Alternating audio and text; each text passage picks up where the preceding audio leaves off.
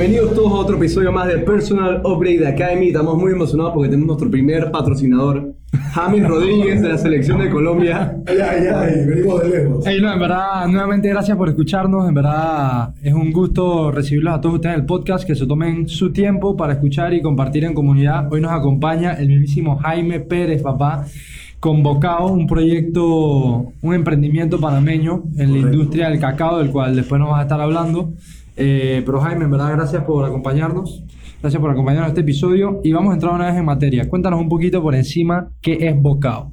Primero que todo, gracias a ustedes, Juan David y Temi, por, por no solamente abrir el espacio, porque la verdad que es un espacio donde se ha desarrollado mucho conocimiento. Yo he aprendido, tengo gente que me lo ha comentado, que, que es un lugar donde se, se desarrolla conocimiento y eso, y eso está brutal. Bocao es básicamente cacao de Bocas del Toro que hace un bocado de Panamá. Tenemos un, un proyecto que es integrarnos a la cadena de producción de cacao en el país, que hoy en día es, digamos, poca a nivel mundial, pero existe suficiente en el, en el país como para hacer algo, algo más. ¿no? Y el, el cacao viene de Boca del Toro. El cacao de nosotros viene de Bocas del Toro. ¿Y dónde más cultivan? Eh, en Colón se están empezando a sembrar áreas grandes. Hay distintas empresas que, que están entrando duro en lo que es siembra, producción, porque es, es lo que se tiene que hacer. Se tienen que desarrollar nuevas siembras de cacao para que esto en verdad tenga un futuro más, o sea, un futuro más sostenible, de mejor calidad y que Panamá sea un, pa- un participante en los mercados internacionales como productor de cacao. A- a- Ahora, una, una parte, yo, yo voy a pedir hacer una pausa ahí porque ya co- contaste un poquito por encima lo que es Bocao, pero antes de adentrarnos en Bocao, ¿Cómo vamos, vamos a echar para atrás el cassette para entender dos cosas. Uno, esto es un emprendimiento panameño, o sea, un emprendimiento nacional. Y, y dos, otra cosa es un emprendimiento nacional y un emprendimiento en el mundo del cacao. ¿Por qué esa línea? ¿De dónde nació el concepto? ¿De dónde nació la idea? ¿Por qué un emprendimiento? ¿Por qué? Cuéntanos Mira, un cuento. poquito de ese background. Yo, estudiando en la universidad, todo lo que era negocios, logística, finanzas, la carrera core de negocio, estuve un año al final de la carrera en, en emprendimiento, en, en unos cursos de emprendimiento más enfocados a, a la innovación. Y hablaban mucho de los mercados niche, de los niche markets. Ujú, ujú. En Panamá somos grandes importadores de marcas de afuera de, de producto alimenticio y, y de otros productos, pero hablando aquí de productos alimenticios. Y en temas de, de productividad agrícola somos bajos. Entonces yo vi en el tema de agricultura un nicho explotable, porque Panamá tiene tierras, tiene capacidad de producir frutales exóticos, pero no se le está dando este apoyo agrícola a, a estos, a estos rubros. Entonces, dentro del mundo agrícola, ¿qué era lo más nicho que me pude encontrar? Creo que fue el cacao. Un cultivo lejano que se veía en las manos indígenas en Bocas del Toro, que al final del día es la materia prima para una industria de billones de dólares. Una industria que a nivel mundial produce mucha plata, contrata muchas personas, tiene mucho andando. Es la industria Cacao, del chocolate. chocolate. Chocolate. Chocolate Estamos hablando de la industria del chocolate y cómo el cacao en verdad es esta materia prima que sin eso no existe. Ok. Pero a nivel mundial yo creo que hay una desasociación puntual entre el trabajo agrícola y la barra de chocolate o el producto de chocolate que tú te estás comiendo, Producto final. producto final. Entonces ahí llegamos, pasión agrícola buscando mercados niches, llegamos a este cultivo de especialidad en Panamá que tiene todo el potencial y la trayectoria que puede tener el café, la que tuvo el café, perdón. Un cultivo que se crece en cantidades pequeñas pero de especialidad alta Ok. posicionándolo en mercados nichos internacionales. Ok, y tú antes de esto desconocías totalmente el mercado. Yo antes de esto desconocía el mercado del cacao. El mercado del chocolate lo conocía. Yo trabajé en una empresa de, de chocolate antes, los Nocetis, no sé si te acuerdas. ¿Cómo no? Yo, yo me acuerdo, yo me acuerdo Jaime, y, y eso si nos puede contar un poquito más adelante, porque, Claro, claro. porque obviamente uno, y, y hace poco los que escucharon el episodio anterior con Mario, él mencionaba algo muy, muy interesante, un concepto que él tiene de que uno, como le dijimos en ese episodio, uno tiene que pasar por los rangos. En el sentido de que tienes que aprender de algún lado, pues no, no, no es solamente lanzarte, sino que es bueno tener unas, una escuela, por ponerlo así, de aprendizaje, pero de aprendizaje accionable, o sea, de acción. Entonces tú tuviste en otra empresa de chocolate donde aprendiste mucho, que fue como tu escuela, por ponerlo así. Como mentor. Y en- cuando estaba en la universidad tuve distintas pasantías en, en empresas de logística. Ok. cosa que ayudó mucho a lo que es la distribución hoy en día de bocado. Que, que la distribución es un tema complejo para muchos emprendimientos. Así mismo. Demasiado complejo. Es de lo más complejo, ya que tienes que estar compitiendo con empresas como Feduro, por ejemplo. Estás en los mismos acuerdos de pago, con los mismos acuerdos de mercaderistas que le tienes que brindar las tiendas. Y nosotros somos una estructura de emprendimiento, somos una, una pyme que se tiene que enfocar en sacar cacao de boca, procesarlo en David, traerlo a Panamá, almacenarlo en Panamá para después distribuirlo a puntos de venta, Ok. aguantar los créditos, asumir los costos de, de muebles, de display, de mercaderistas. Entonces se vuelve ya un negocio un poco más complejo, Que solo- que- no pierde la parte bonita que ir al campo, conseguir tu cacao, hacer una relación directa con los microproductores y generar un propio perfil de cacao. Y este, este team de logística nada más eran dos personas. Y siguen siendo dos, Dos personas, personas. yo y mi socio José, y ahora tenemos un mensajero, chofer, slash mano, mano derecha que nos ayuda. Claro, que, que, están en operaciones, digamos, en el día a Eh, día. Ya yo me estoy independizando un poco más en todo lo que es el tema de las entregas a tiendas, Ok. y él es el que está full en la calle haciendo todas las entregas diarias. Un apoyo, pues. Ok. ¿Qué tiempo tiene Bocao siendo Bocao? Porque tú, conociendo la industria del chocolate, tuviste esta primera experiencia, que, que no lo mencioné antes, pero me acuerdo tú me invitaste una vez a la fábrica A la fábrica en España, España. Sí, sí, sí. Algo que yo desconocía, totalmente ignorante del tema, pero tenían unos barriles, tenían que Ah. después nos puedes contar tal vez un poco de ese proceso. Claro, como no, aquí trae un producto que era que pareció a lo que hacíamos allá. Que era un tema de, eran eh, nueces rodeadas de chocolate. Eso ¿no? se le llama en la industria un graje, la graje. Cuando cubres nueces o frutos secos con chocolate en un rombo. Básicamente, esto lo que tienes ahí, Temi, en la mano es café, granos de café tostado Ah, con, con chocolate. cubierto de chocolate. Claro. Ajá. Ese fue el primer negocio de chocolate en el cual yo participé. Y ahí. Y de ahí para adelante fue, Aquí tienes fue el y después ya crear bocado. Y ahí seguramente aprendiste mucho, o sea, entendiste mucho de, de, de lo que pasa, digamos, en una fábrica de chocolate o de los procesos o de... Exactamente. ¿Qué? Ahí hay de todo, recursos humanos, merma, eh, atender a los clientes, los créditos, todo eso ha sido un, un, un aprendizaje bien, bien, bien difícil. Y también que te- como te metiste, te metiste un nicho dentro de un nicho. Te metiste en cacao en Panamá, ya hay chocolate, Ujú. pero esto es chocolate artesanal. Exactamente. Y también tiene chocolate que obviamente tiene galleta María y poco de azúcar y no sea tan healthy, pero tiene chocolate healthy.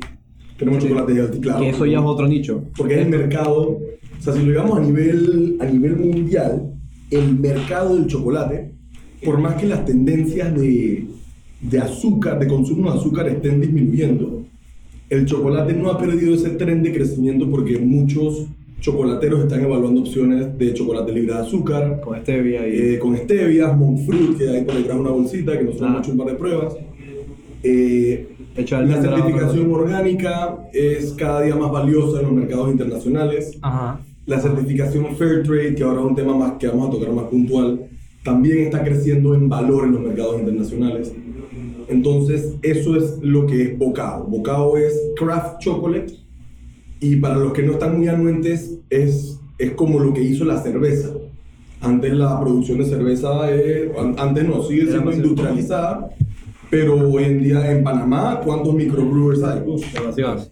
Y, se- y se comenzó siendo, por ponerlo entre comillas, una subcultura de que yo estoy haciendo brewery, pero ya se potenció. Aquí no empezó la renovada. ujú. Fueron unos colombianos. Fueron los primeros en traer, no sé si se acuerdan, que te daban un botecito con diferentes Ah, los a samples. samples. Fue la Claro. primera vez que eso se vio en Panamá. Y ahora ya tienes hasta en Boquete, tienes el Boquete Brewing Company, que Bo- es Boca Brewing Company. buenísimo. Sí, Y es básicamente esto, estos mercados, estas industrias, perdón, relativamente medianas, eh, están creciendo. Son, son, son parte del desarrollo industrial del país. Sí.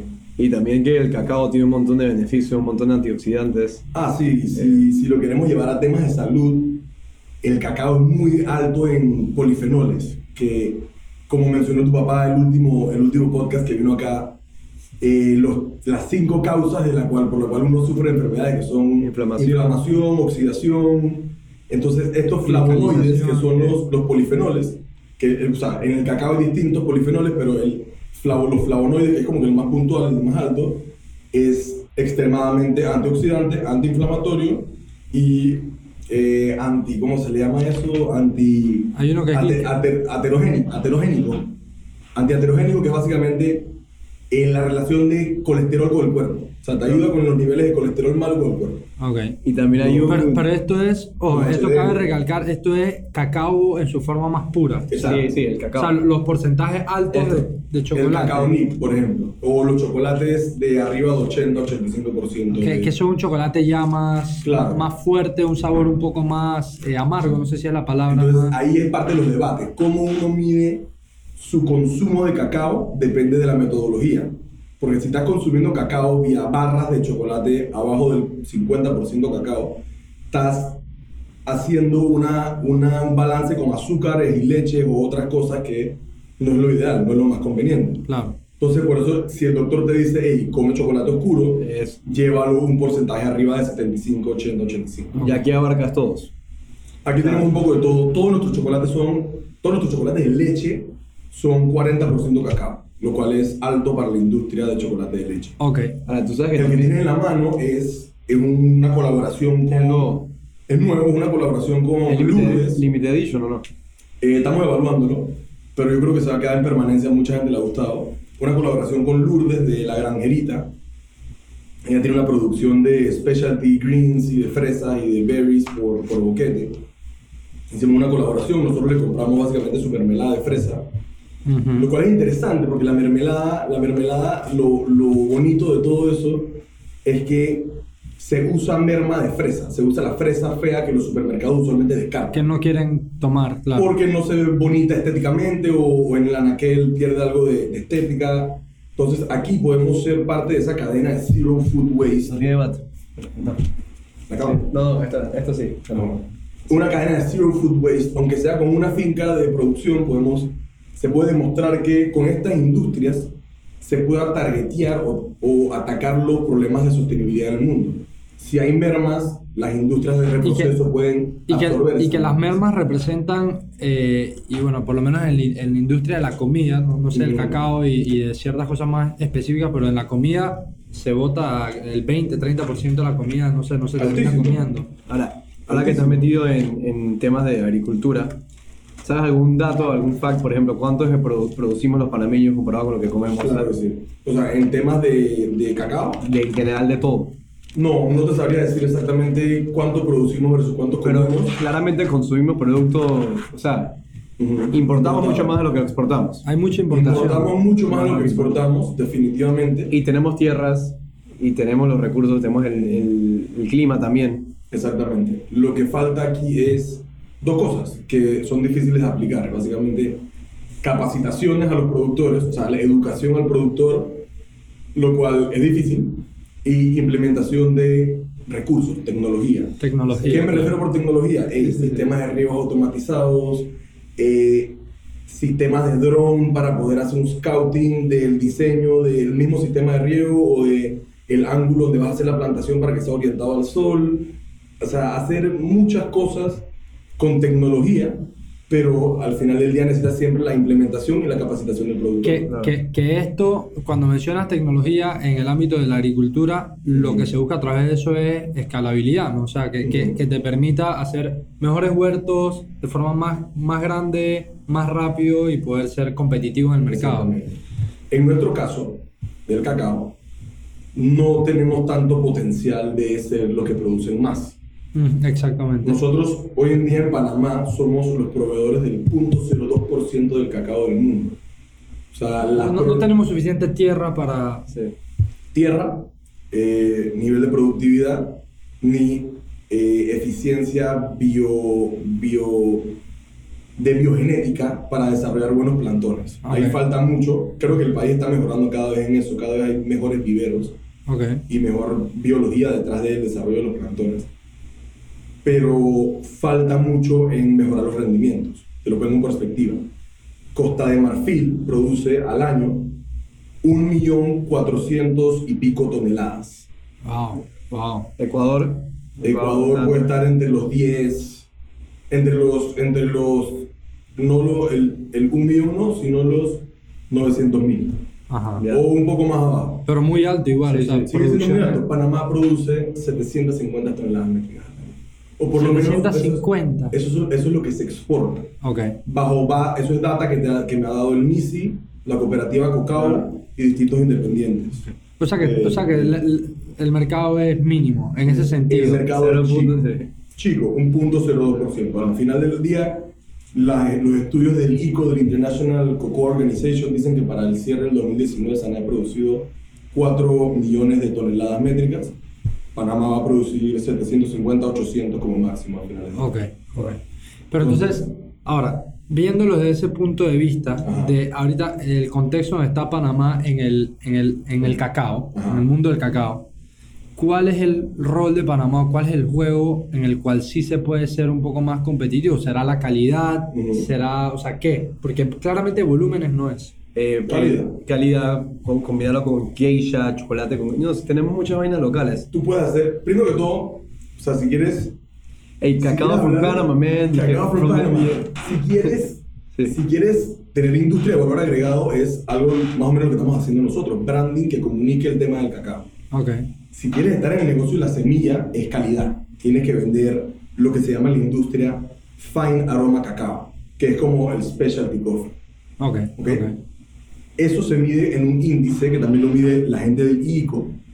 Básicamente, yo lo traje, un segundo. Es básicamente una estadística que se mide contra cuánto tú exportas al año como país. Ah, va- va- vamos, a hacer, un- va- vamos a hacer un paréntesis. Eh, ICO, para, que Jaime lo ha mencionado un par de veces, dice aquí International Cocoa Organization. O sea, esto es lo que rige el, el mundo del cacao. Sí, eso viene de Costa de Marfil. Eso es un- una documentación que, que lo hace el ICO. Esto es in- internacional. Ok, ok. Y Panamá tiene su puesto dentro de como productor de cacao. Y aquí lo que se define en este en ese documento que tiene al frente es qué porcentaje de cacao fino de aroma tiene cada país productor. Ya. Porque además no todos los países productores de cacao son parte de la lista de cacao finos de aroma. Claro. Panamá es uno de los 18 vigentes, Wow. de los 18 países vigentes que tiene cacao fino de aroma por categoría. O sea, o sea que estamos viendo, ya, ya, estoy vi- ya estoy viendo la entrada de Panamá. No estamos hablando de cantidad, estamos hablando de buscar quality. Quality, quality en niche market. Ok, ok. Panamá, en la página 3, como puedes ver, ha mantenido el 50% de todo lo que se exporta bajo un título de Fine Aroma Cacao. Wow. Parte de la, de la misión que tenemos nosotros, los nuevos integrantes en esta cadena de cacao, es ese cacao, cacao pure. Está buenísimo. Es básicamente subir ese porcentaje en las próximas, en las próximas eh, revaluaciones del ICO. Subir ese porcentaje de 50% a 75%. En, e- en ese specialty, 100%. ahí en ese punto de ese estilo de cacao. Por Sí. ¿Como cuántas compañías similares a la de ustedes hay actualmente? En el mercado nacional eh, estamos nosotros, está I Love Panama Chocolate, que tienen una marca excelente. Creo que lo que ellos han hecho en tema de branding, país, con Pa- la- branding la- país. branding relacionar la país. marca Panamá con el producto chocolate, creo que lo han hecho muy bien. Está Oro Moreno, que es Yoshi. Oro Moreno. Ella fue de las pioneras, empezó esto desde el 2014, 2015, si no me equivoco. Y tiene toda la temática de las ranas y de las flores Ajá. en bombón. Ella usa más los bombones. Y es un gran producto también. Y está la gente de Cotoba. Cotoba acaba de Claro. sacar una marca de chocolate fuerte. Eso va a ser una bomba de organización. Ellos, si lo que pueden hacer con café lo replican con cacao, eso va a ser genial. Claro. Y está la gente de Tropical Chocolate Café, que ellos son un grupo alemán que tiene muchas fincas, uno de los productores más grandes hoy en día en el país. Eh, fincas nuevas, privadas, que todavía... Hay, la de Bocas del Toro está en cosecha, las de Colón no están en cosecha, pero tiene una chocolatería en el casco, que se llama Tropical Chocolate Ahora, mi, mi pregunta es, eh, por ejemplo, estos cinco o seis players, eh, jugadores en el mercado que tú has mencionado, están produciendo en Panamá cacao 100% panameño, sacando un producto nacional. No, al no no- están produciendo cacao. Cotoba está produciendo cacao, cacao y Forest Finance está produciendo Los cacao. demás están... Oro Moreno y I Love Panama, al igual que yo, Ajá. usan cacao de, De un sourcing. Ya. ¿Ok? Pero es, pero es cacao local. 100% Es local, 100% local. todos son locales. 100% Por lo menos me consta que lo nuestro es 100% nacional, no, no me atrevo a decir, pero sí, sí, es cacao para mí. Ok, e- e- es con el cacao panameño. Claro, claro, claro. Sí, la industria de chocolate panameño Y en- tiene que ser entonces- ligada al cacao panameño. Claro, y entonces fuera de estas seis empresas, digamos que son empresas panameñas produciendo locally 100%, hay otros players que me imagino que sí exportan o, o sí están en otro tipo de negocios alrededor del cacao. Sí, eh, hay una empresa que extrae manteca de cacao. Manteca de cacao. Manteca de cacao, que es un producto que se cotiza mucho en la industria cosmética, de belleza, de Ah, cuidado de ajá. la piel. Ah. Y entonces, esto, las grasas del cacao son de las mejores del mundo.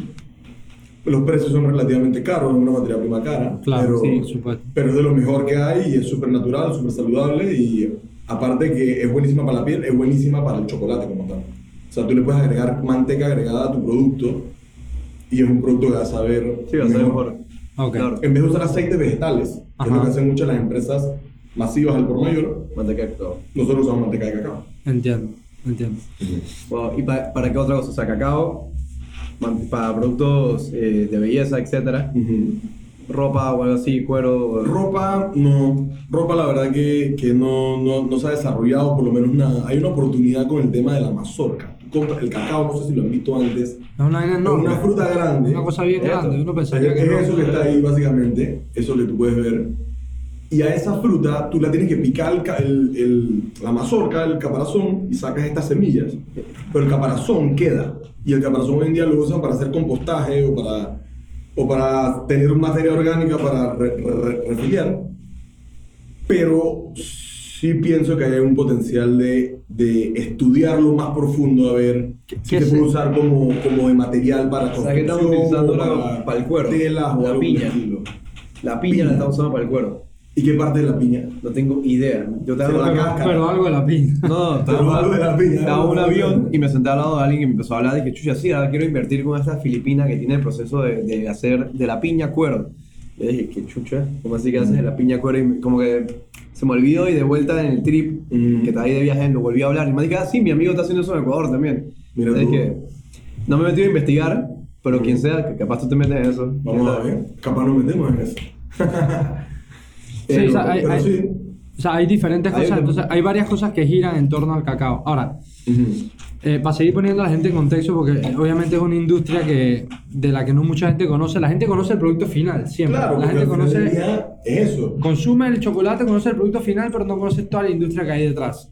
Cuéntale un poquito a la gente el proceso de, de la mazorca hasta que se convierte en el bocado. En la industria se le conoce bajo dos términos. Tú puedes tener from tree to bar, que es básicamente cuando eres propietario de tu propia finca y haces chocolate desde from your own trees to your own bar. Ajá. Después viene el concepto bean to bar, que es básicamente cuando compras cacao y procesas el chocolate desde el punto de fermentar el cacao que lo sacas de la mazorca hasta que lo vendes, ya empaquetado. El- Se compra el el- cacao y lo- de ahí lo mandan al. Sí, Noso- lo que hacemos nosotros en nuestro sourcing, en bocado sourcing, es básicamente ir comprar semilla que ya ha sido fermentada y secada bajo nuestras regulaciones o especificaciones, Ujú. llevarla a la planta de proceso, tostarla, descascarillarla, hacerle lo que es el winnow, que básicamente es quitarle la cáscara del nib, Ajá. para después que entre en un proceso refinado, es donde tenemos la materia prima, tenemos el licor de cacao. Ok. Y ya con eso, eso es lo que usualmente compran las chocolaterías que no hacen bean to bar. Ahora, antes, Que que, antes de que sigas ahí, hasta este punto donde, donde nos contaste materia prima, que es separar la parte del NIP y ya te queda materia prima, lapsos de tiempo. ¿Qué distancias? Pocas Ok. a, a Chiriquí. En nuestro caso, vamos a usar el caso de Bocado. O sea, sí, sí, cuéntanos desde es- Bocado, emprendimiento panameño, los procesos Ok. para entender el detrás de, de Bueno, bastidores. bueno, aquí donde viene la parte agrologística, ¿no? Cómo nuestra empresa no solamente hace logística en Panamá, sino que distribuye a puntos finales, sino que hacemos una agrologística para sacar cacao de Bocas del Toro, posicionarlo en David y después poner el producto terminado en Panamá.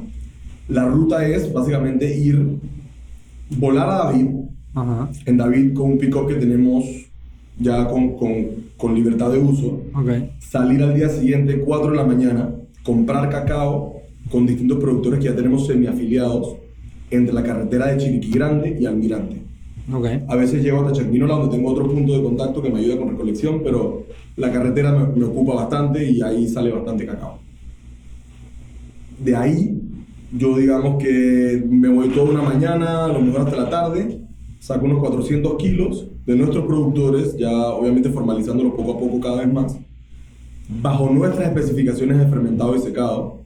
Sea, si está over fermented, no se lo compro, le tengo que pagar menos. Pero se usa el- la, la monetización del precio por libra para que mejoren la calidad del producto. Ujú.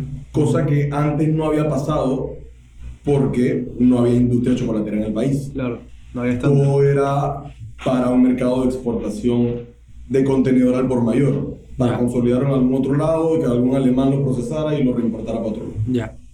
Entonces ya los craft chocolatiers como nosotros tienen que velar más por su materia prima.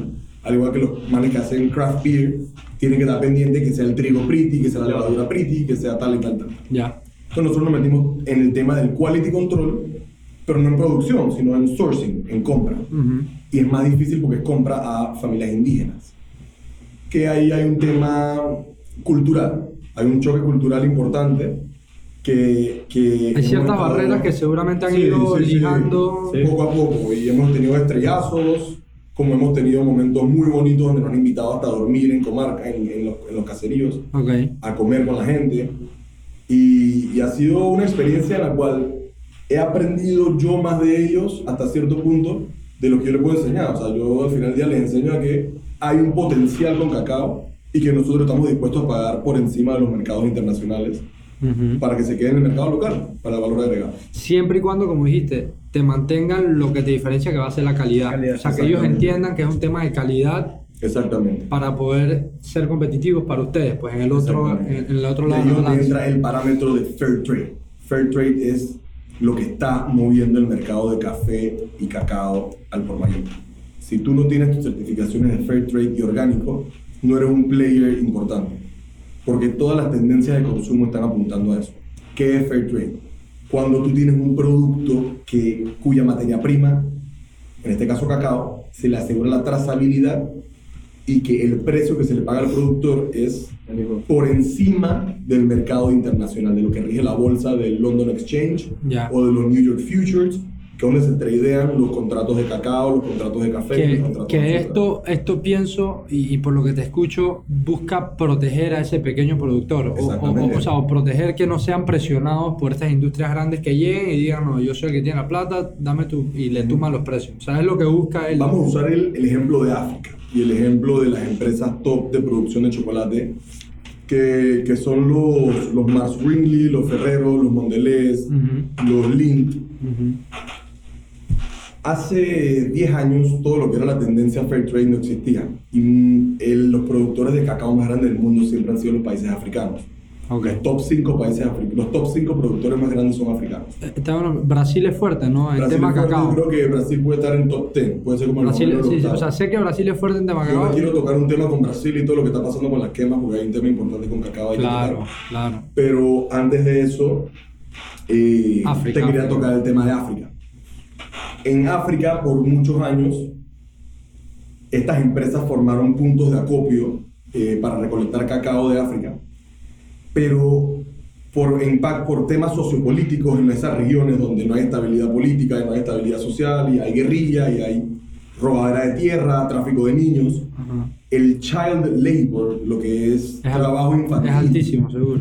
altísimo, eh, muy descuidado, eh, y todo se lleva a, o sea, la raíz es que cada vez que tú comprabas un chocolate de Hershey, estabas en- apoyando una cadena Claro. Como- de, de- Opresora, digamos. Exactamente, Claro. y no Hershey técnicamente, pero ese, ese era el branding que están haciendo. todo lo comercial grande pa- pasa eso. Claro, porque estas, ma- entonces- estas marcas globales de algún lado tienen que estar sacando esos Sí. volúmenes. Y son volúmenes altos. Industrias- money, yeah. Igual que en China que y producen billones de dólares, man.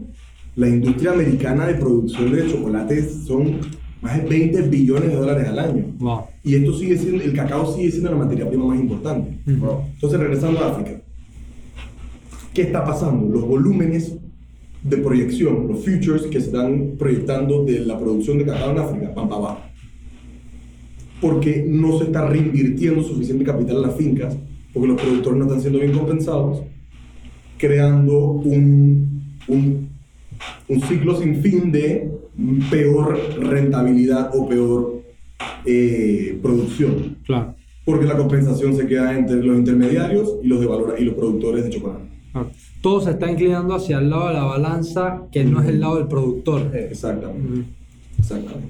Entonces nosotros básicamente estudiando qué está pasando en el mundo, que es eso, factores de child labor y una desasociación entre productor y desarrollador de, de chocolate o, o valor agregado, lo llevamos directo al campo. Yo compro en la puerta de la finca de Lu- Lucho o Carlitos o de Federico, que son nuestros productores. Ok. Le ahorro el costo agrologístico de llevárselo a algún lado, le pago por encima del mercado internacional y él es parte afiliada de una marca. Él tiene, Ok. él está produciendo para algo, Claro. que por ende le da la motivación de producir mejor. Claro. Que es algo que, que a nosotros nos llena. eh, eh, Y vas a, el- y el vas a ver que siempre va a tener, siempre va a tener alguien que le pida. Sí, eso iba a decir. Digo, eso es si todo sale bien, tú sabes, ¿no? Si, si la comercialización pega, si el mercado empieza a entender que es más que un chocolate Ey, gourmet. Por lo visto le está es- yendo muy bien.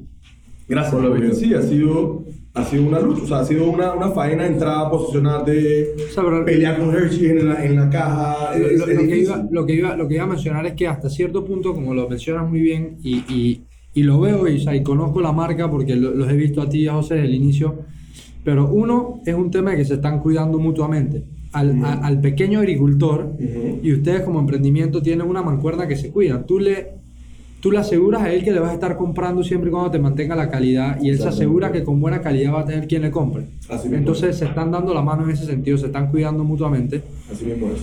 Y por el otro lado, como tú dices, entonces no es solamente chocolate lo que estás ven- vendiendo, detrás del chocolate hay un apoyo a estas personas de escasos recursos, de, que tienen menor acceso a competir. Y, y esto no es una misión de que "Ay, ahora vamos a salvar a los indios. No, o sea, eh, hay, mucha, hay mucha gente que tiene este resentimiento contra, contra, contra los indígenas porque usualmente salen a pedir mucho. ¿Ok? Esto no es este caso, aquí no es que vamos a salvarlos, esto es generar un mejor valor agregado o generar un mejor control de calidad en la industria de cacao. De que los dos suban las escalas. De que los dos subamos las escalas. Porque hay una capacidad, hay un potencial de tanto producir más como producir mejor. Entonces es straight up business and scalability. Aquí no es que estamos dándole caridad a nadie.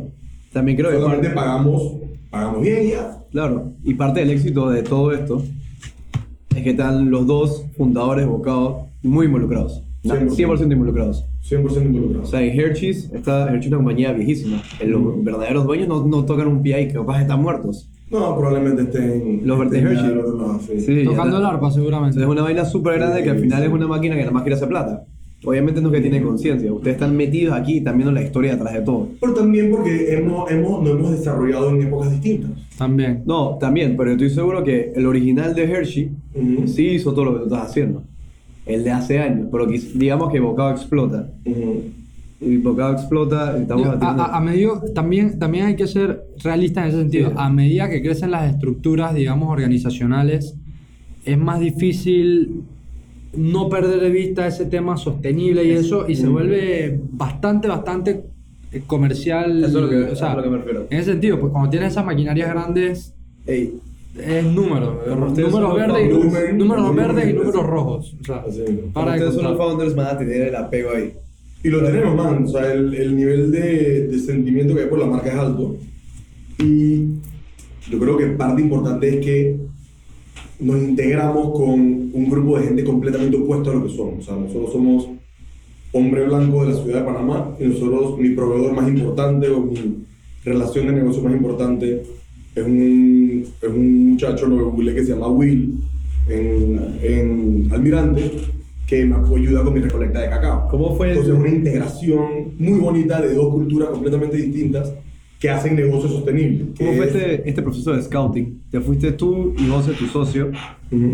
a ver quién tenía cacao. O sea, me imagino que averiguaste Eh, un sí. poco, pero... Me, me imagino que no hay que una guía de cacao. No hay, no hay un, que un cacao for dummies 101 que te Ajá. puedas leer y nada, tiene una idea. Pronto en persona Definitivamente nos tocó patear campo. A mí más que nada José estaba más enfocado en el tema del posicionamiento y distribución de la marca. Ok, más Entonces, comercial. Era, era difícil que nos fuéramos los dos a la vez a Bocas. Yo me iba para Bocas 3, 4 días. No podía quedar el negocio desatendido aquí. Claro. Entonces José se quedaba más en la ciudad. José ha venido, creo que son dos veces a las compras. Hemos hecho ya más de 8, exitosas compras. Ok. O compras me refiero a más de 250 kilos por Eh, compra. eh, Hemos eh, llegado hasta 450 Eso, kilos. eso iba a decir, en, en antes mencionaste una compra, digamos, en una ronda de 400 kilos. Estamos hablando Sí. Pichal de libra. has visto, has visto el la Yo he visto, yo he la visto. furgoneta está arriba. La- y la furgoneta que va a la parte de atrás y que Ajá, raspando, ahora van en Willy. Sí, sí, sí. Y, y ahí también se saca plátano, se saca ñampí, entonces llegas, llegas, yo, a mí, en mi opinión, me da mucha felicidad poder llegar a mi casa y tre- poner un racimo de plátano en, en, en la mesa y decir, hey, esto vino de boca. Del campo a la Esto vino mesa. del campo para la mesa y ahí se respeta mucho lo que es el cultivo orgánico, lo que han hecho los indios con el apego al- a la naturaleza. Que eso es parte de su cultura, Pero bueno, totalmente. hay un arma de doble filo porque le- no usan agroquímicos pero botan basura a los ríos. Entonces el apego a la naturaleza es, le falta contextualizarlo, Ok. pero sí respetan lo que es agroquímicos, no lo usan. Ok. Falta toda esta canalización de información de que hey, vas a ensuciar los sources de agua, no tires la botella de Coca-Cola al río. Claro, claro. Y eso ya es educación Es general. educación, sí. Educación en otro punto. En otro punto, Entonces, claro. y es gracioso porque mira, nosotros somos productores, te voy a una lista de los 15 países productores de cacao más grandes. Costa de Marfil, Ghana, Indonesia, Nigeria, Camerún, Brasil, Ecuador, México, Perú, República Dominicana, Colombia, Papua New Guinea, Venezuela, Uganda y Togo. Está una pausa ahí. República Dominicana, siendo una República. isla. Son los número 8, si no número 10. Mira, Sí, mira porque le han, metido la- le han metido mano, el gobierno ha apoyado, las genéticas se han desarrollado, han producido para clientes específicos. Ok. Ahora te voy a hablar de los top 10 chocolateros, empresas de chocolate más grandes del mundo. Está Mars Wrigley, que opera en los Estados Unidos, está Ferrero, que opera en Italia y Luxemburgo, está una que se llama Mage and Company, que opera en Japón, está Nestlé, que opera en Suiza, eh, Hershey en Estados Unidos, Lind, eh, Lind es en Suiza también, tenemos Arcor, que es en Argentina, tenemos Kellogg and Company, que también es USA, y si te pones a pensar, lo único o lo más que tienen en común todos estos países que yo te acabo de mencionar es que ninguno produce cacao. Ninguno Claro. produce un árbol de cacao, Claro. pero siguen siendo los productores de chocolate más grandes del mundo. Claro. Eso lo que te indica es que la agroexportación de cacao es altísima. Sí. O sea, los países Claro. que producen el cacao No- no. usualmente no lo están desarrollando o empeza- están empezando a desarrollarlo hoy en día. Hoy en día Ecuador lo que está haciendo con el cacao Ahora, por- es, es una industria de chocolate bellísima. Porque es que, y, y, y hace todo el sentido del mundo. Tú le estás poniendo un, costo, un sobrecosto por tener esa exportación. Si tú tienes esa producción local y comienzas a potenciar esa industria, Ujú. vas a ser más competitivo seguramente, vas a tener acceso o mejor acceso al, al cacao. Entonces ahí vienen dos cosas que quiero tocar ahí. Parámetros de sostenibilidad. No es sostenible agarrar cacao, meterlo en un buque, procesarlo para después meterlo en el mismo buque y mandarlo para de regreso. Ya. Porque eso es lo que pasa. En Panamá, de los 50 millones de dólares que se importan de chocolate, 10, 8 pueden ser de valor de cacao ya regresado, retornado, de lo que exportó la cooperativa. Entonces, ahí en temas de parámetros de sostenibilidad estás completamente fuera del ballpark. Estás haciendo unas cadenas agrologísticas enormes para conseguir materias primas de sources en el cual no se respetan los precios y puedes conseguir contenedores casi que bien baratos y por eso es que se ha desarrollado esta cadena tan enorme de agrologística para conseguir de lugares donde el control es, es inferior, África por ejemplo.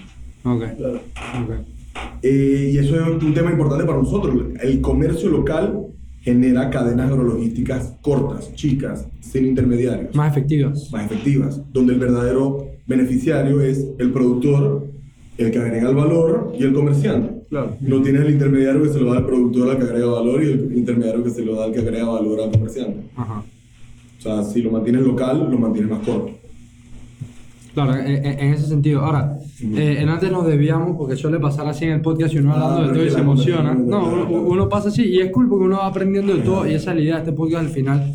Ir, ir entre todos en comunidad aprendiendo. Pero eh, me quedé en la parte de eh, los orceas, sacas el cacao de las comunidades, digamos, las personas que te venden, llegan a tu finca, extraes el NIP y lo tienes en Chiriquí.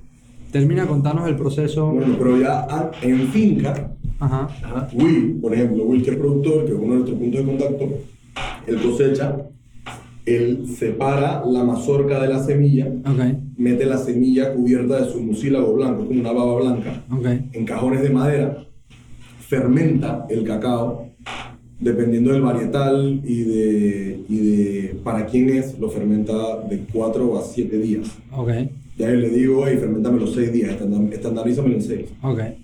De ahí pasa una cama de secado de madera, donde se seca por de dos, a- de dos semanas a un mes, dependiendo la Ah, lluvia. Hay más sol, se seca más rápido, hay más lluvia, se seca más lento. Hay más chance de que se contraiga un hongo porque se le mete agua, etc. Ya. Y es algo que pasa mucho en Bocas del Toro, hay mucha lluvia. Entonces los facilities para secar no son los mejores, son bien rústicos. Entonces ahí es donde nosotros nos metimos más en el quality control. Hemos, yo he dado yardas de plástico, he dado plata para conseguir madera, Ok. para que los, los artesanos o los, o los ebanistas locales puedan hacer mejores camas de secado. Ok. Y tenemos distintos productores que los han absorbido, tenemos distintos productores que los han descartado, pero ha sido parte del proceso de aprendizaje. Sí. Entonces, en seco se le compra. Ya una vez que se sale de la cama, Ya. yo tengo una romana, yo la pongo en mi pico, una pesa romana, y ahí guindamos el saco. Ya en seco, ve el peso, Mm. compras. Bien. Yo llevo mi detector de humedad para esto. eso que está ahí. Eso exactamente que está ahí vino directo del saco de. Yo voy a. Pero no, está Que, malo. que esto es el, el- esto Y es, es puro, esto es la el- semilla. Esta es la semilla ya, en su estado ya seco. seca. Puro, sa- sabe bien y todo. Que Y para los que saben de café, es el equivalente a café verde, Ya. antes que lo tuesten. Ok. Ok. Entonces ahí ya yo lo tengo. Viene la parte agrologística. Yo me lo llevo. Después de haberlo empaquetado estratégicamente en el pico, pa, pa, pa, me lo llevo para la planta de proceso. De la planta de proceso se le hace todo el valor agregado, que es tostado, triturado, descascarillado, después refinado, y ahí ya tiene la pasta de chocolate. Ya viene lo que es el trabajo del chocolate. Para pa, pa ponerlo, para darles una idea a la persona, yo acabo de sacar el Mm. cacao seco que mencionaste un momento, lo mordí, entonces tiene como, el, me imagino que es el cacao cacao dentro Ajá. y tiene una cáscara que se le cae. Eso es lo que yo te digo cuando te digo descascarillado, es eso. O sea, separar eso del nib, que es lo que está dentro. Ok. Ah, el nivel. Ok. sí. El nib es lo que está dentro, esa es la materia prima. Entonces, descascarillado, pan, y queda nada más en la materia prima, prima, ahora sí.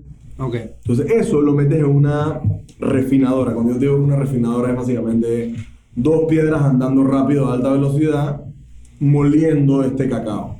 Que los, que los factores de manteca empiecen a, a derretirse, porque el cacao es mitad nib, mitad manteca. Ujú. y empiezas a tener esta pasta de chocolate.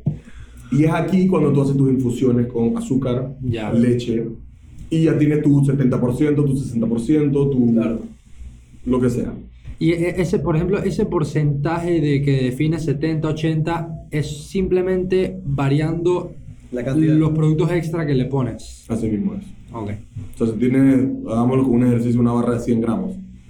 Una barra de 100 gramos, si estás usando un 70%, requiere 70 gramos de cacao. Y el resto, el material que le Azúcar. pongas. Ok. O el endulzante de tu elección. Ok. ok. Eh, usan eh, azúcar. y monk, monk fruit, ¿no? No, eh, hemos hecho pruebas con el monk fruit, tratando de no quedarnos atrás en este mercado creciente que Y es... la stevia es muy cara. No es el sabor más rico. No. Ok. No, para el- las infusiones Y- de chocolate, en nuestro caso no nos, no nos dio la talla. Por, por ejemplo, a, a nivel personal, yo no soy muy fanático del, del chocolate oscuro. Me parece un Mm. sabor muy fuerte, creo que es un sabor adquirido. Esto no te va a gustar. No, no, ya, ya lo probé, lo probé para probarlo, pero. y ah. Lo, lo probé para. Yo, yo lo vi probando que. Sí, De es que- poquito a que poquito. Por, por eso le metí nada más un mordisco en una esquina porque no es mi sabor, me parece un sabor fuerte, pero a Ajá. parecer hay gente que sí le gusta, gente que no. Por ejemplo, de bocado, eh, mi favorito es este, chocolate con leche y galleta María. Ah, ok. Aquí me dijiste que ustedes mantienen un 40% de Cacao. cacao. Ajá. El resto entonces le tiraste leche, le Leche en tiraste... polvo, azúcar y galleta María. Ok. Que eso es otra cosa en la industria. Ok. Están los 3 ingredient chocolate bars, los 4 ingredient chocolate bars y los 5 ingredient chocolate bars. Ok. Entre menos ingredientes, Más orgánico. que- ajá, más orgánico y menos, menos eh, tiene menos preservantes, menos químicos, menos Ujú. saborizantes. Ujú. Nosotros ni vainilla usamos, que la vainilla puede ser muy orgánica y todo, pero tratamos de perfilar esos sabores de cacao panameños que son ricos, man. Tenemos ejemplo. un buen perfil de sabor de cacao. Aquí tengo la semilla del café. tú tienes el café tostado. Y lo dipiaste en... No, no lo dipié. Lo cubrimos en el rombo ese que En el rombo que fue lo que mencioné en la Es primera básicamente un rombo, fábrica. imagínate las mezcladoras de cemento. Algo en ese estilo, nada más que food grade. Pero, pero no de cacao puro. Lo que De también- chocolate es un, 60 un 56% con leche. Mm. Ese, ese, cacao, ese chocolate sí tiene leche. Ya. Pero un porcentaje de cacao alto, 56%. Ahora, to- toda, esta, toda esta historia que nos has contado gira en Ajá. torno al concepto de emprender. Correcto. De, de que saliste de la universidad, emprendiste, entendiste los mercados nicho, Ujú. que en los mercados nicho uno los puede ver y sí, son chiquitos, son mercados nicho propiamente, pero hay oportunidad cuando se saben explotar. Claro. Y es lo que están haciendo a través de Bocado. Pero ahora vamos a irnos al otro lado de la balanza. Uno es la industria que nos has contado muy bien del, coca- del cacao y seguramente a mí, a Temi y a las personas que nos han estado escuchando y viendo nos ha abierto la, la mente y, un poquito las perspectivas en lo que pasa en esta industria. Ujú. Pero quisiera saber que nos cuentes desde tu punto de vista, para ti y para José, tu socio, Ujú. ¿qué tal ha sido emprender? O sea, ¿qué cosas han aprendido? ¿Qué, qué herramientas les han funcionado? Nos mencionaste eh, que se han estrellado varias veces. Varias veces. Se han estrellado varias veces. Sí. Eh, cuando, por ejemplo, saliste de, de la primera empresa en la que trabajaste relacionada al cacao Mm.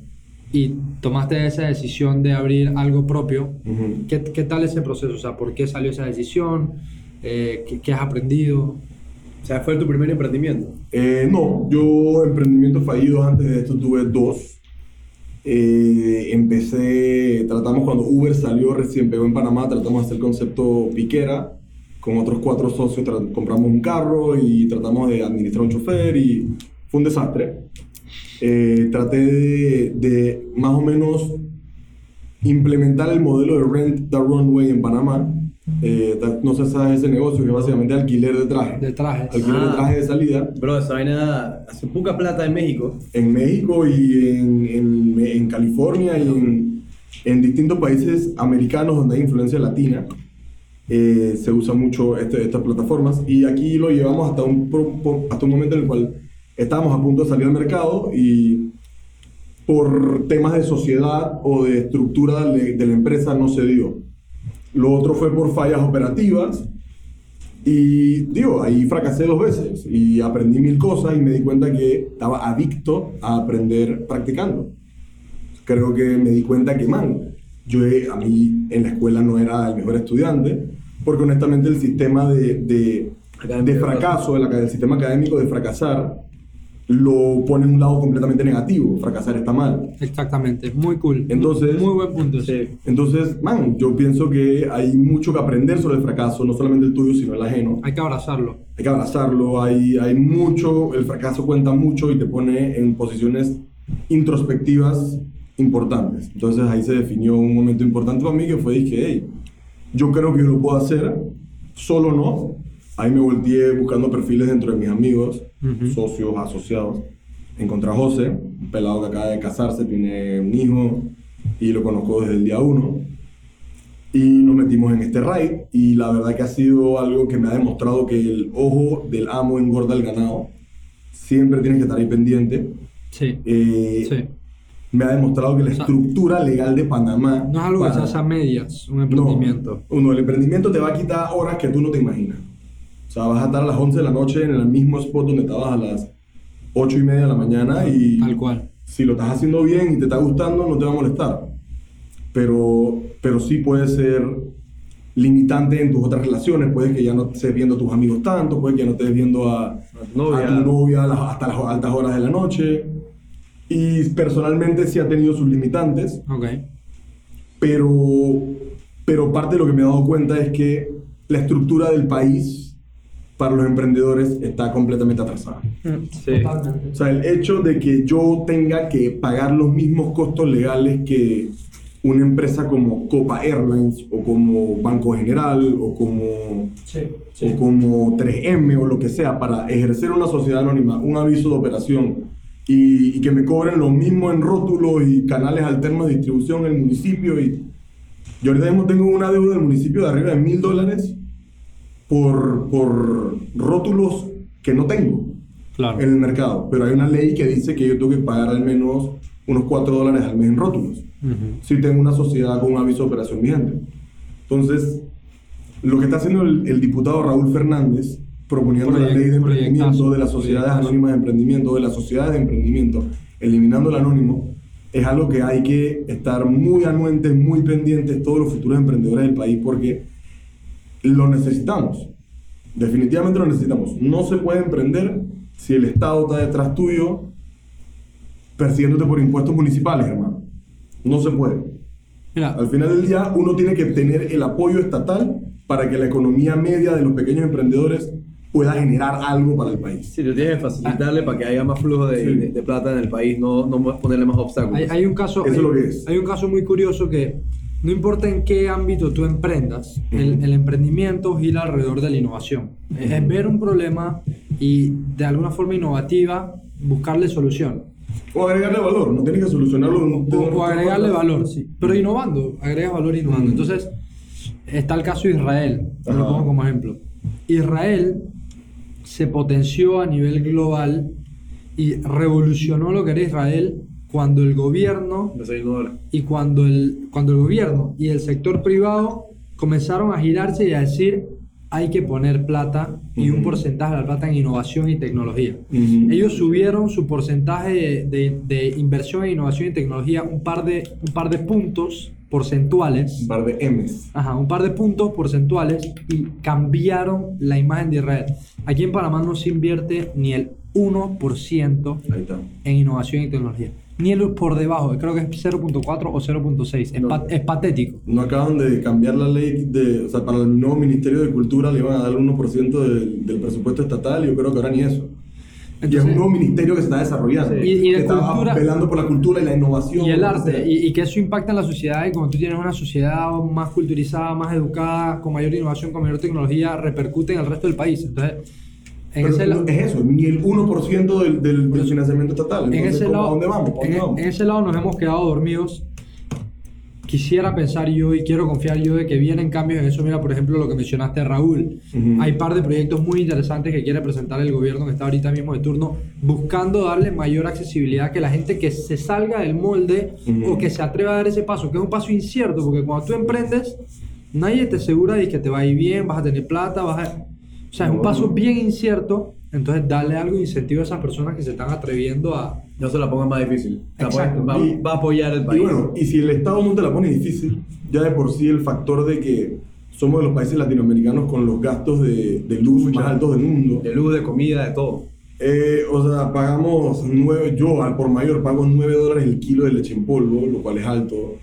Los precios por kilowatt, para mí prender la tostadora de 180 kilos de cacao me consume en gas y en electricidad una cantidad de Absurda, claro. O sea, el sobrecosto que le agrega a mi cacao es lo cual al final tiene que pagar el, el- el el consumidor. Claro. entonces, también la mano de obra es cara, pero no quiero, no quiero como que alentar al país a que disminuya la mano de obra, sino que baje los costos energéticos o genere mejores estructuras de, de, de distribución energética o algo por el estilo, pero esos costos fijos, mensuales, de renta también, los precios de renta altísimos. O, o pensar en al- o pensar en diferentes tipos de incentivos para motivar al- o sea, el, el que las personas emprenden el que las personas se atrevan a dar ese paso y se sientan un poco respaldadas por el lado público o privado. Y no que lo no, no necesariamente hablo de financiamiento sino de que la cultura te respalde de que te Así aplaudan el emprendimiento eso eso revoluciona el país. O sea, Sí, Si le, pregunto, dígame tres cosas que representen la cultura panameña.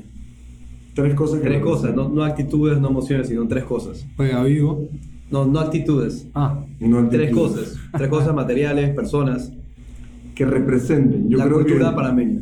que represente la cultura panameña. Así como los mexicanos tienen los tacos, tienen a Frida, tienen a un poco de Ah, gente. bueno el canal el canal, el canal es fuerte. el canal, canal es el canal por supuesto Eh, Sombrero Panamá Pues, tiene que es de Ecuador. que, es Ecuador. que es Ecuador, pero es panameño. Entonces, a eso es lo que quiero llegar a ese punto exactamente. Y podemos hablar de la flora y fauna. Flor y Podemos hablar que flora y fauna es como un elemento. Eso es lo que te quería. El sombrero Panamá es de Ecuador, pero tiene el nombre Panamá. Porque Teddy Roosevelt le tomaron una foto en su momento. Entonces, Panamá ha sido un país que por temas de entidad nunca se ha dejado, no ha sobresalido, porque no hemos lavado la cabeza de que somos un país de servicio y que sabemos importar y brindar el mejor servicio a las otras personas. El desarrollo industrial es bajo. Sí. no se crea en Panamá o se crea muy poco. Porque no se quiere innovar. Se Entonces, allá, allá donde iba. No tenemos ese producto de cultura dentro de, la, de, de Panamá. Yo, tú, me, tú me ibas a decir, si me preguntas a mí, yo te iba a decir que Roberto Durán, parte de la cultura de Panamá. Yo lo pensé también, el cholo. Chucha, no me vi un abuelo, es que no sé, me vi un abuelo. Eh, es que no sé, y el canal. Entonces ahí está, fal- falta gente, falta identidad, te falta algo que tú puedas No, quizás el geisha ahora, O sea, la- para los la- próximos años, el geisha sea la- parte de. La pollera, el vestido, la tí- el pollera. vestido típico más dotado Yo creo que hay de vestido- oyentes que están en su casa ahorita y que estos manes no se les ocurre No, no. el volcán Barú o no se les No, ocurre tal pero vaina. eso, Hay muchas es, cosas de Panamá eso es sí, local. pero- Yo digo que el mundo entero vea Panamá y piense que ah, la cultura panameña tiene esto. Nada más piensa en el canal. Localmente Bueno. podemos agarrar un montón, un montón de cosas. La pollera, el volcán, eh, Mm. Los, la- los Total, a carnavales, nivel mundo, a nivel sí, internacional. a nivel internacional. Así como sí, lo- es básicamente el canal. Yo creo que el canal es lo que nos ha puesto más. Sí, más el, el canal es el que nos pone, no- nos pone ahí Por en el eso, mapa. hay mucho espacio para innovar, porque también el país De es relativamente nuevo. Tenemos 500 años. Así mismo es. Ah. Tenemos 500 años. Eso no es nada. Son 5 personas atrás. Cinco, O exactamente. sea, es que no, mi tatarabuelo. Así mismo. Pionero del país. Literal. Pionero del país. ¿Cuál? eran inmigrantes. Entonces tenemos un... Por eso somos criollos de razas. Claro. Cri- No, cruz- crisol, ¿cómo se dice? Crisol. Crisol de un crisol de rana. Un caldo ahí. Un caldo. Español, no sé. Es ahí porque no hay como una cultura fina, entonces definida. Sí, estoy de acuerdo contigo. Yo creo que ahí falta algo en el tema de identidad país, cómo desarrollarlo. Yo voto por el desarrollo industrial y, Y la estamos creación creciendo también. Ey, em, en verdad, eh, es una conversación muy interesante la que hemos tenido aprendiendo de, de una industria que claramente las personas nuevamente lo digo, conocemos el producto final, no conocemos todo lo que hay detrás. Y es un mundo, estoy seguro que quedaron muchas cosas por fuera por hablar. Pero da- dándole, dándole un cierre, buscándole un cierre al episodio, hemos conversado varias cosas. Te hago una pregunta que siempre tiramos aquí en, en Púa que, que va por la siguiente línea. Es como una pregunta tradicional de aquí de Púa para conocer las diferentes perspectivas de cada uno. En algún momento tú te tiraste al ruedo y dijiste voy a emprender. Ujú. Hablaste de una parte crítica que es los socios. Buscaste a alguien bien asociarte porque nadie construye nada solo. Y Colaboración. el que lo hace le cuesta creo que el doble. Colaboración es clave. Y bueno, después podemos hablar de eso. Yo creo que nadie construye nada solo. Ok, la bien. colaboración te tienes que apoyar en alguien. Pero cuando tomaste ese- e- e- esa decisión de emprender, de tomar ese salto al vacío, Ujú. hay momentos de incertidumbre, seguro, de, de dudas y esto y etcétera. 100%. Ya pasaron varios años, agarraste experiencia y desde este punto de experiencia, si tú pudieses darle un consejo Ujú. a ese tú del pasado o a un joven que esté en tu posición, que esté por emprender pero no sabe si hacerlo o no, Ujú. ¿qué tipo de consejo tú le podrías dar? Es una buena pregunta porque hasta el día de hoy, hasta el día de hoy me sigo equivocando, ¿no? Entonces estoy, estoy viendo cómo para adelante, trato de no, de no tropezarme. Pero si yo tuviera que echar para atrás y auto, autoconsejarme, yo creo que yo fuera más, más calmado a la hora de tomar decisiones. O sea, yo tomaba decisiones de ya para allá, pensando que estaba en contra el tiempo de algo. Porque a lo mejor veía, veía las marcas estas creciendo en el mercado y yo sentía que me estaba quedando atrás. De tomar decisiones rash. Por Ok. ejemplo, me inventarizaba de empaques porque los vi, me gustaron y no, no pedí asesoría de mi diseñadora gráfica, además los pedí. Entonces, eso fue una decisión que tomé en el momento por no sentarme para atrás, respirar y pensar bien exactamente si eso era de valor o era algo que era mi inseguridad de que estoy atrás o de que algo me está llevando para atrás en vez de para adelante. pero eh, eh, eh, to- esa toma de decisiones la ves desde el lado pasional o de instintos o, o de, o de- o de- ¿qué, qué le atribuyes a ese tipo de tiempo y el lado pasional. Creo que está el tema de, de poner la marca en algún lado. Creo que eso como que siempre es un drive. O sea, brand it and make it a, a brand, una marca país. Y la pasión que está detrás de esa marca. Entonces, el sentir que estás atrasado en todo eso, creo que a mí, en lo personal, me forzó a tomar decisiones que nos afectaron monetariamente y de tiempo. Ok. Cosa que hoy en día me diría, hey, antes de tomar esa decisión, antes de poner clic al transfer de 500 dólares para los empaques, llama a tu diseñadora gráfica y pregúntale si eso está bonito. Por favor. O, sea- o sea que una, for- una forma de verlo es... Y, y que ojo, esos errores te han llevado a lo que tienes hoy día. Y yo a todas las personas que lo están escuchando y viendo, les aconsejo que cuando, cuando se vayan como un bocado, aparte que son espectaculares los chocolates, tómense un tiempo de ver. Tú cuentas una historia, has llegado a contar una fíjate. historia a Así través, es. de, a través de lo que le representa como marca, a través de, a través de, su, de su empaque. Así es.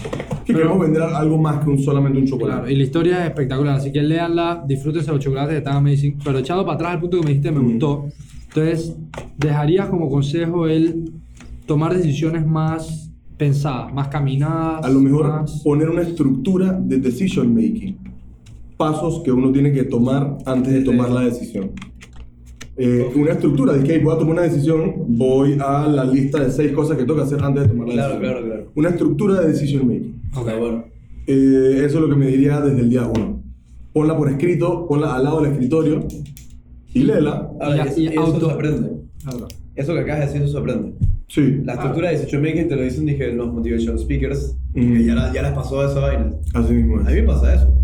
Veo Todo. una vaina y yo dije, guarda, vamos para comprarlo ya. Ya, porque está cool, se ve pretty. No, y no, que- no es mentira. Y si él, si y si creo que este micrófono es nuevo, ah, bueno, No, hacer mi- vaina, dije, bro, ya, vamos a pegar el otro lado, vamos a comprar la vaina ya. ¿Viste? Ahora dije, yo diría que nos esperamos a verlo el domingo. Ya, pa- ya para el domingo tú y dije, no, Ya está más calmado. Y ahí está la pasión. Yo creo que la pasión tiene que ver y los miedos, y los miedos también tienen que ver. Es, hey, me encanta, me gusta, estoy muy encima y a la vez no me quiero quedar atrás. Que te va a- Voy para el cuero y bueno. ¡pah!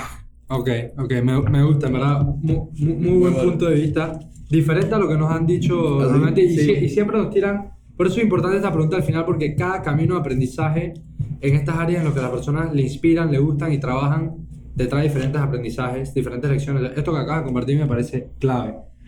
Bien. Dar un paso atrás, tomar decisiones más calmadas. 100%. Y digo, mi novia, mi novia hoy en día medita y ella... me- Pásanos el, Ella- los datitos, eh, los seis Ah, pasos. Los seis pasos, yo te lo mando, la lista, la lista con el lobito de bocado para que sepa qué es lo que es. Mi novia medita y ella me ha, me ha pasado un par de tips de cómo físicamente uno puede reboot Para, para respirando, respirando, tan tranquilo. El decision making es otra cosa. Claro.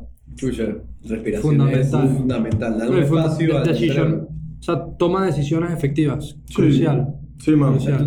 Y métele en mente que hay un proceso detrás de eso. O sea, tomar las decisiones tiene su, su know-how. Sí. Y, y hay que pilarlo. 100%. Es aprender a aprender. Aprender a aprender. Eso. En este caso, aprender a tomar decisiones o aprender a cómo tomar las decisiones. Es aprender a, a cómo usar la máquina que tenemos en nuestra cabeza. Un órgano del cuerpo, el cerebro. Aprender a usarlo. Así es. Ey, pero bueno, a Bueno, toda la gente, punto, que, gente. a toda la gente que nos escucha, que nos está viendo, gracias por escucharnos. Recuerden, Eh, ya saben, compartan. estamos en más de 100 tiendas a nivel nacional. Pueden Ay, pasar ay, por. Café Unido, Felipe Mota, Orgánica Store. Estamos en los Leto Coffee, en los Tosto O Coffee. sea, no, no sabía que más de 100 tiendas, bueno, eso. Son más de 100 tiendas y ha Bueno, sido, ha sido una, una trayectoria. Estamos contentos de estar donde estamos. Y la verdad que gracias al público panameño por aceptar la marca, consumirla, compartirla. Y ya, estamos aquí a la orden para lo que necesiten. Ey, denle un bocado a la vida. Ya saben, Sí. compártenos, tripen. Y si estás escuchando esto hasta ahora, eres la primera persona que nos manda un DM, pongan el código, yo lo escuché, y te vamos a mandar todo este paquete que te vengo aquí en la cámara. El bocado pack de Púa Patín. Ey, bueno, disfruten, gracias por vernos y nos vemos en el próximo.